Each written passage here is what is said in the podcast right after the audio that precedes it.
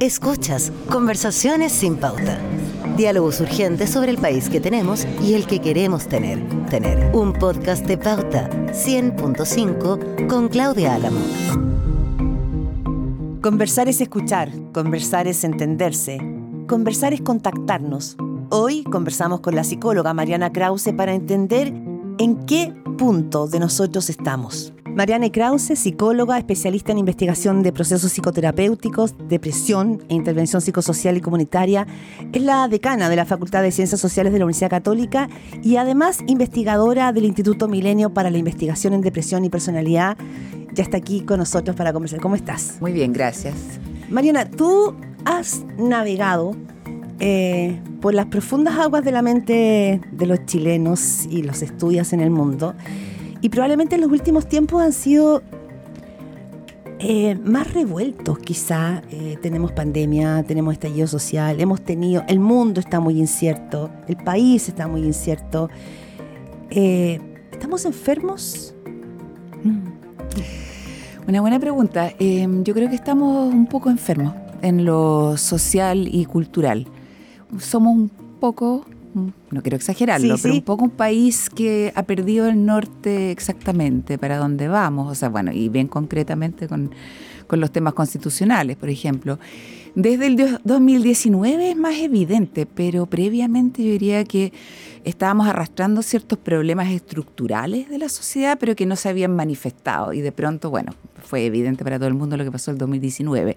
Pero de ahí en adelante estamos un poco como un país sin rumbo, mm. plasmado, como dije antes, en la Constitución, o la falta de. Me ha llamado la atención mm. eso, porque también hemos conversado acá con León Cohen, Francisco Chadwick, Patricia May, que yo pensaba que, que, estábamos medio disociados, es decir, que lo que estaba pasando en la sociedad no estaba pasando indoor, en la casa o en nuestras mentes de jóvenes, de mujeres, de niños, pero me doy cuenta que ha sido bien potente los procesos políticos como están impactando también en el cotidiano, eh, al interior de las consultas, por ejemplo.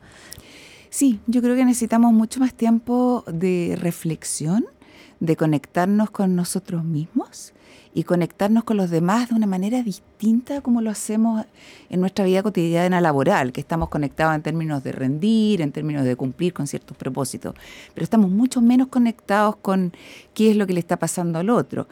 Y parte, o sea, eso en parte también tiene una consecuencia en nuestro trato, o sea, nuestro trato, yo creo que tenemos que invertir mucho en Chile en un trato amable de unos con otros.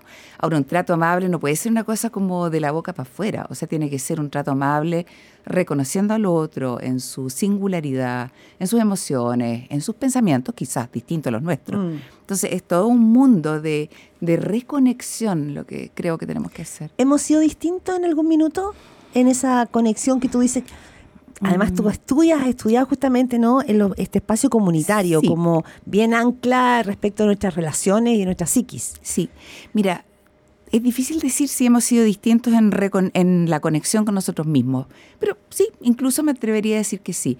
Pero lo que es muy, muy claro, si uno ve los no sé, los estudios de las últimas décadas en Chile, es que hemos perdido conexión con los otros en términos comunitarios, como tú dices. O sea, eso, la, la decadencia de la comunidad, de nosotros, de lo común, como dice la palabra, esa ha sido sumamente evidente. O sea, somos una sociedad que claramente ha ido transitando hacia un individualismo del, peor de todos, digamos, porque un individualismo en que uno, además, no le deja entrada a otro, ¿no? Mm. En que uno se visualiza a uno mismo, mismo nomás con sus metas, con sus logros.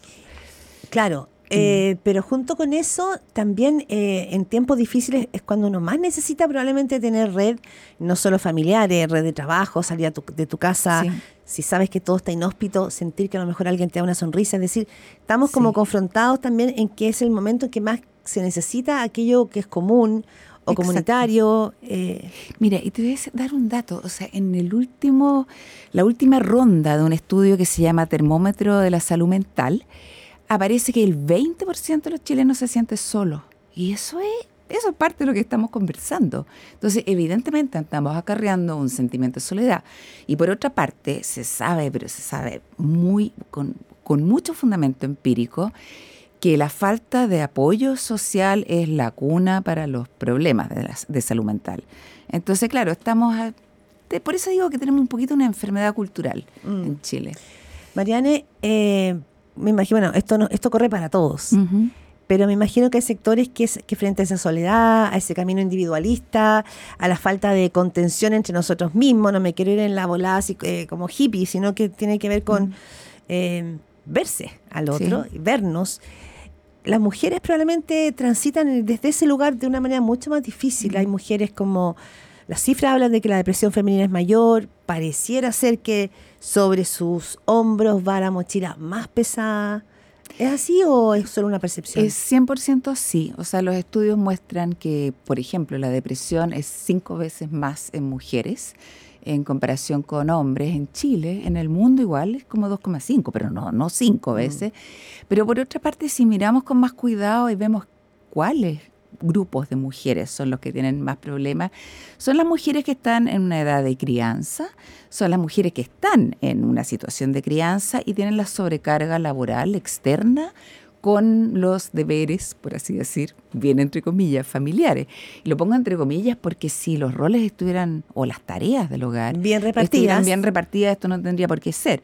Entonces las mujeres estamos, no, quizás no todas estamos, quizás es mucho, porque yo estoy en una situación un poco privilegiada, porque ya no tengo niños chicos, pero, pero usemos el plural. Las mujeres estamos en una situación, por una parte, de sobrecarga en términos de las tareas, pero por otra parte, y esto también es grave, en una sociedad que todavía es machista en términos de que no estamos todos los, comillas, empoderadas que podríamos estar.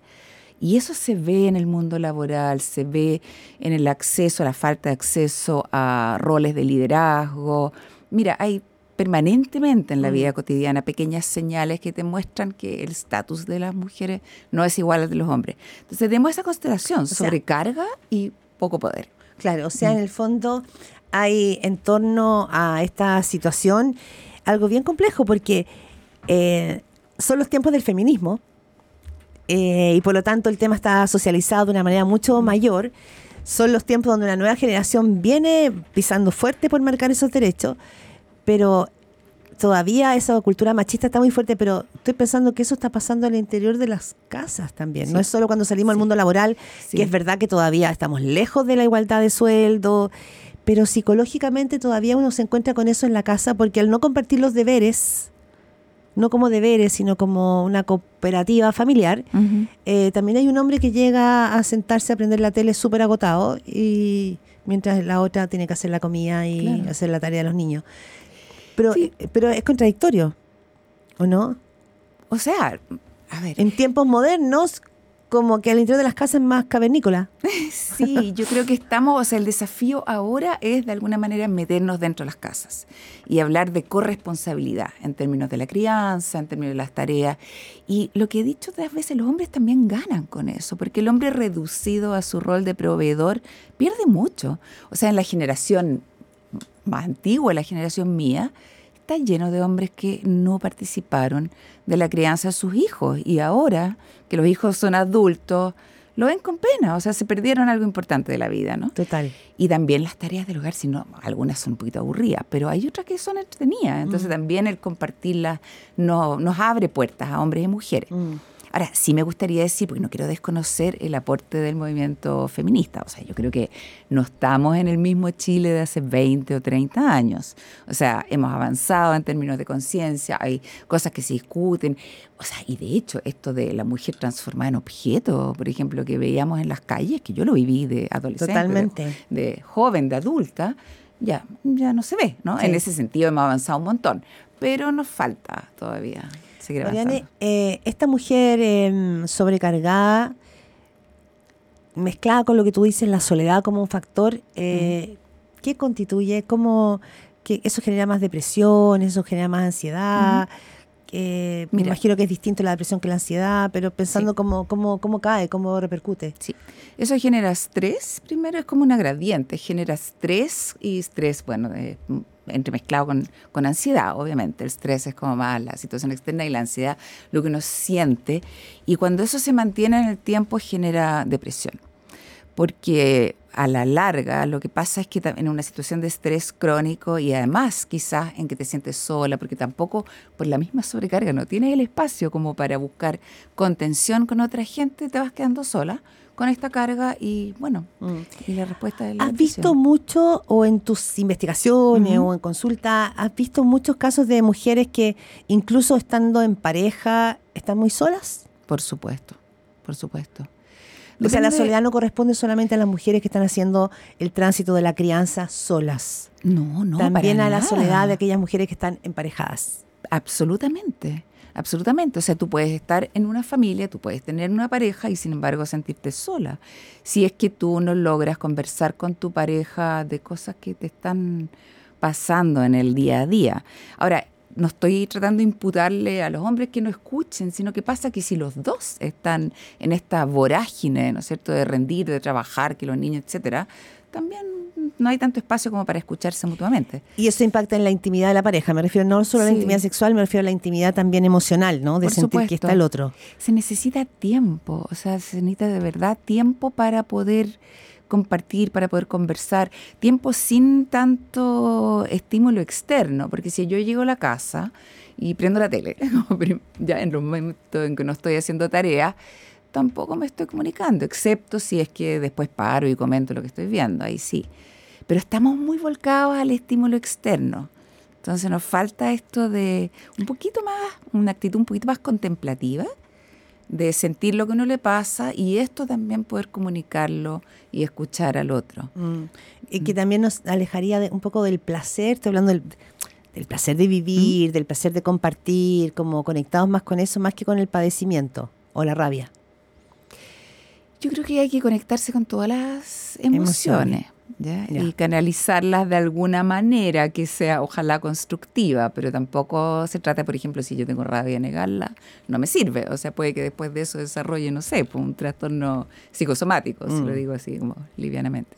Claro, porque es que yo digo, bueno, para llegar a todos estos momentos o a toda esta cercanía, al diálogo interno, la sensación de una mujer que se siente más contenida o aliviada, de jóvenes que sienten que su futuro está medianamente claro en un mundo que es un mundo, no un país, un mundo que está súper incierto, pasa también por eh, tener acceso a las terapias, tener acceso de que el tema de salud mental no quede solamente en cifras y en encuestas, sino que también sea...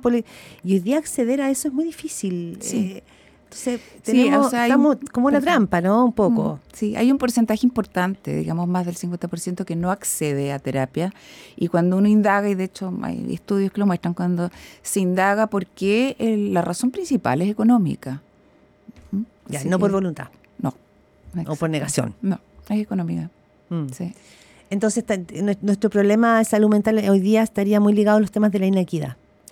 Totalmente, pero también, a ver, también las causas de los problemas de salud mental están súper ligadas a las inequidades. Ah, no es solamente la inequidad en el acceso a terapia, porque también, o sea, nosotros estamos produciendo problemas emocionales y de salud mental todos los días. O sea, entonces no es solo tema de poder canalizarlos en terapia, sino que es, es, a ver, el problema también es poder atacar, por así decirlo, las causas.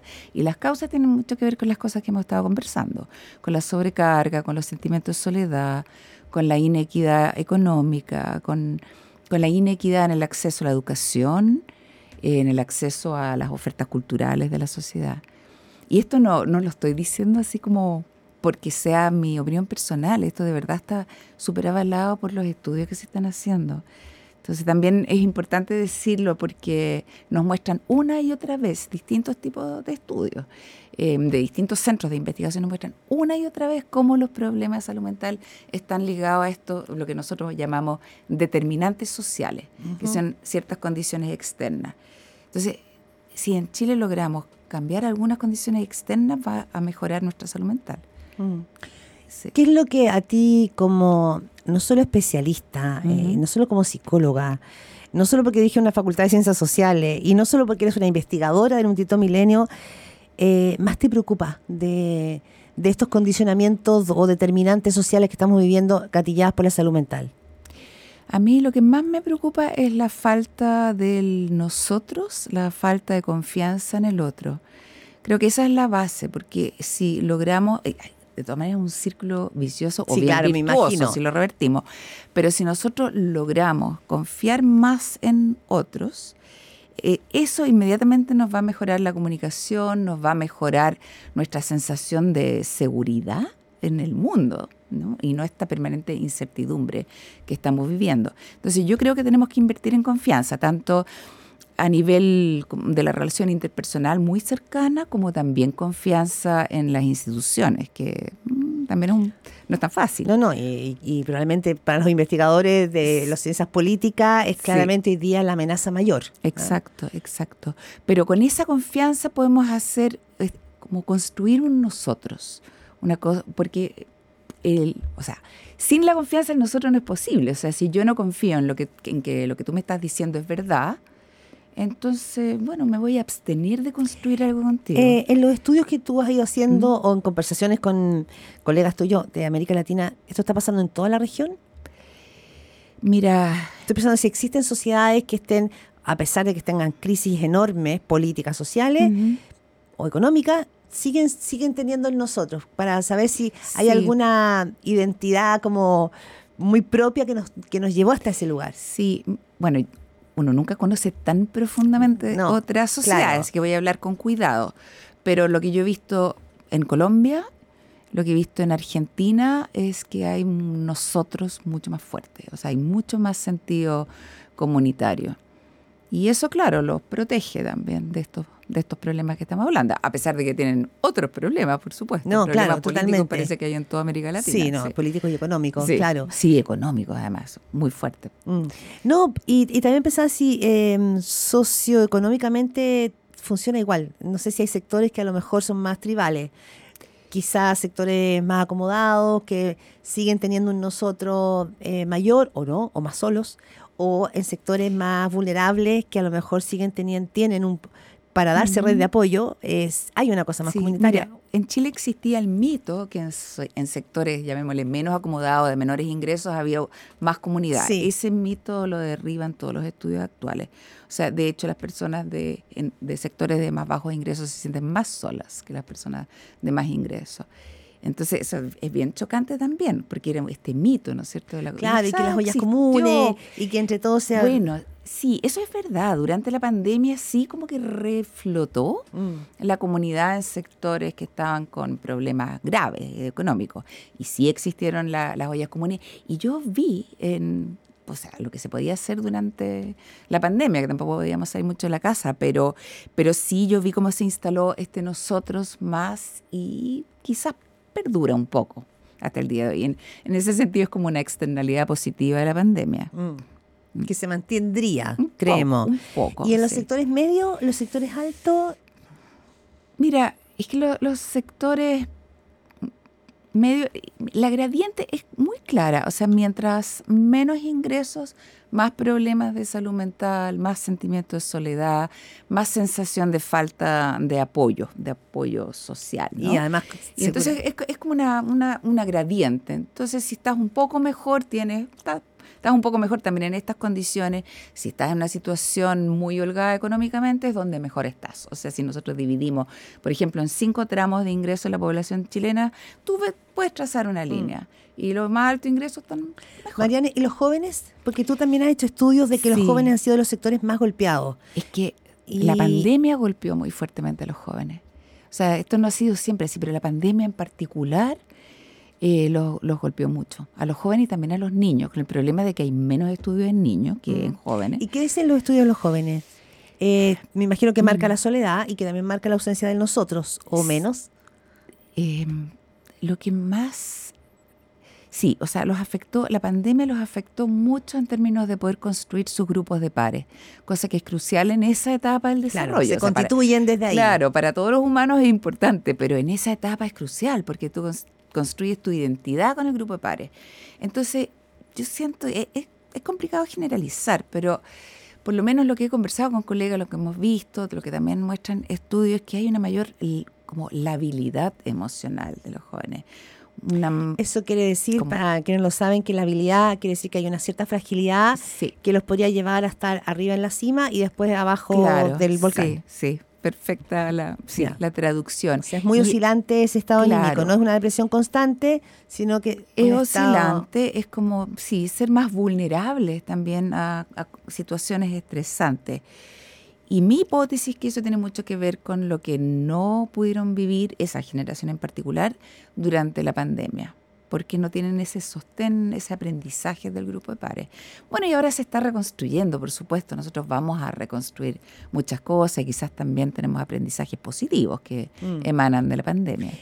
Psicológicamente, esos, esos aprendizajes que tú no hiciste, por la razón que sea, ¿se, mm, ¿se regeneran así como la célula o si tú no realmente no le pones fuerza y carácter para trabajarlo, quedan como vacíos?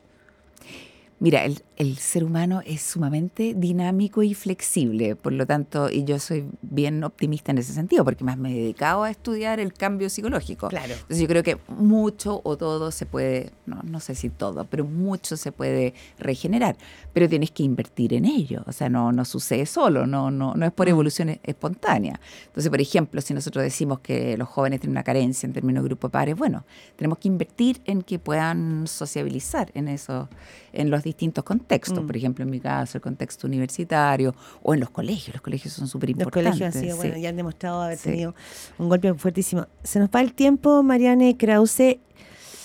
Em, yo sé que es fácil, no, lo quiero ver como una receta como así instantánea, pero desde tu experiencia, para quienes nos escuchan, eh, porque la idea es que vaya uno escuchando en el auto y que esta conversación le vaya haciendo sentido en su cotidiano. ¿Qué recomendarías que uno pudiera hacer desde sí mismo para no verlo solo desde el que me aporta el otro o la sociedad? ¿Qué es lo que uno podría hacer desde sí mismo para ayudarse un poquito? Sí, perfecto. Está muy bien la pregunta. Me gusta porque, porque bueno, hay que partir por casa. Tenemos que invertir en, bueno, en conectarnos con otros. Yo creo que esa es la mejor inversión que podemos hacer.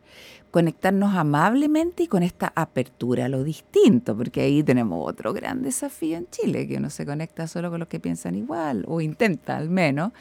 No, como abrirse a que alguien puede pensar distinto, tratar de entender por qué o desde dónde lo vive de otra manera y sin la necesidad de que yo comparta, digamos, toda su opinión. O aprender a discutirlo aprender a discutirlo, pero sin tratar de colonizar al otro, de convencerlo, sino que escuchando abiertamente.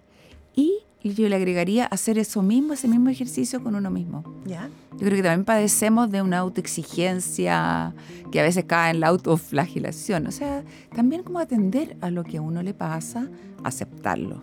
Creo que eso es básico. Mm. Quizás también, claro, estamos más mirando el entorno, lo que creemos que nos exige el otro.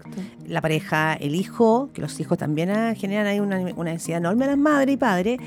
Eh, el jefe, como que uno siente que todo el mundo está esperando de ti eh, la perfección. Claro. Ahí tenemos un problema. Sí. Y nadie, nadie, puede ser una olvida, pero nadie es perfecto. O sea, todos tenemos nuestros lados más débiles, más frágiles, menos desarrollados, nuestras fallas. Cometemos errores. Pero quizás estamos en una sociedad que no permite el error. Mm. ¿Será? Yo, creo que es parte de, esta exigencia cultural. Mm. Mm. Ya, tenemos harta tarea por delante. Gracias, Mariane. Un gustazo eh, poder conversar contigo y mirarnos, ¿no? Y la idea es como volver a vernos para salir de estos procesos. Muchas gracias. Muchas gracias a ti. Esto fue Conversaciones sin pauta. Diálogos urgentes sobre el país que tenemos y el que queremos tener. Tener, tener. Con Claudia Álamo.